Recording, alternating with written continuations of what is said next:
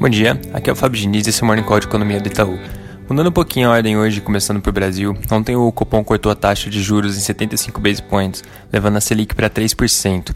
Esse foi um corte mais agressivo do que tanto a gente quanto o mercado vimos esperando. A gente tinha um corte de 50 bips na conta, e é interessante destacar que esse corte, maior do que esperado, aconteceu apesar da depreciação de mais de 20% do real desde a última reunião do Copom e também dos sinais de um quadro fiscal um pouquinho mais preocupante do que se tinha na época.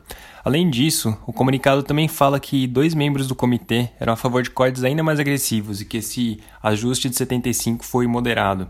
Olhando para frente, o comunicado fala que o Copom deve fazer mais um corte na próxima reunião, de não mais do que 75, que foi esse corte de ontem. E dado o contexto em que esse corte foi feito, a gente acha que precisaria de um agravamento ainda maior da situação fiscal e também uma depreciação ainda maior do câmbio para impedir que o Copom repita esse corte de 75 bips. Dito isso, a gente acha que é exatamente isso que eles vão fazer. Vão cortar 75 base points, levando a taxa para 2,25%, que deve ser o patamar que vai ficar até o final do ano. É importante mencionar que o câmbio já vinha sofrendo um pouco com essa perspectiva de um corte maior do que esperado e que uma sinalização de mais cortes à frente. E dado que foi exatamente isso que aconteceu ontem, a gente acha que deve ter algum reflexo no câmbio hoje também. A tendência é que tenha uma, uma pressão ao longo do dia e o real deva desvalorizar um pouquinho mais. Falando um pouco do lado político, ontem a Câmara finalizou a votação do segundo turno da PEC do Orçamento de Guerra. A ideia é que hoje, né, por volta das três e meia da tarde, tem uma sessão conjunta da Câmara com o Senado para fazer a promulgação dessa, dessa emenda constitucional.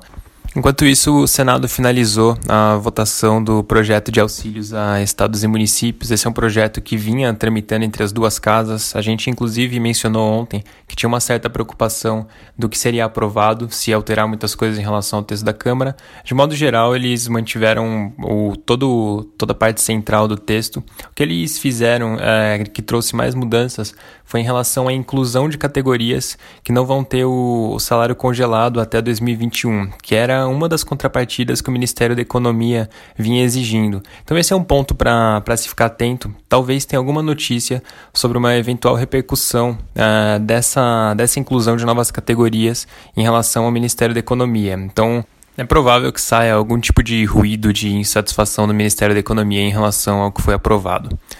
Em relação ao coronavírus, o número de casos segue crescendo num ritmo acelerado no Brasil. Ontem foram 10.500 novos casos, uh, um ritmo bem mais forte do que no dia anterior, que tinha sido de próximo de 7 mil, e agora são 8.536 mortes, um aumento de 615 em relação a ontem, basicamente estável em relação ao ritmo. No dia anterior tinham sido 600 novas mortes. Então, mais uma vez, vale lembrar que a gente tem observado uma, uma aceleração no ritmo tanto de casos quanto de, de mortes no Brasil.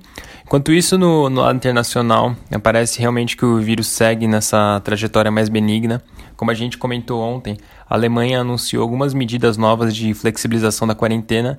E a tendência é que agora na segunda-feira é, a Espanha e a França também anunciem esse tipo de, de medidas. Então as quarentenas vêm sendo flexibilizadas e vai ser muito importante acompanhar como que vai ser a reação no número de casos na, nas próximas semanas.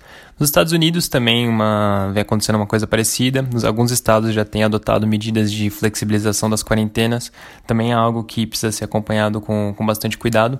E da parte de dados, hoje sai aquele dado semanal de solicitação de auxílio-desemprego. Esse é um dado que é, teve um crescimento gigantesco nas últimas semanas, ele agora começou a desacelerar um pouco. Na semana passada foram 3 milhões 839 mil é, solicitações de auxílio-desemprego e as expectativas de mercado para hoje já mostram um número mais baixo, agora na casa dos 3 milhões.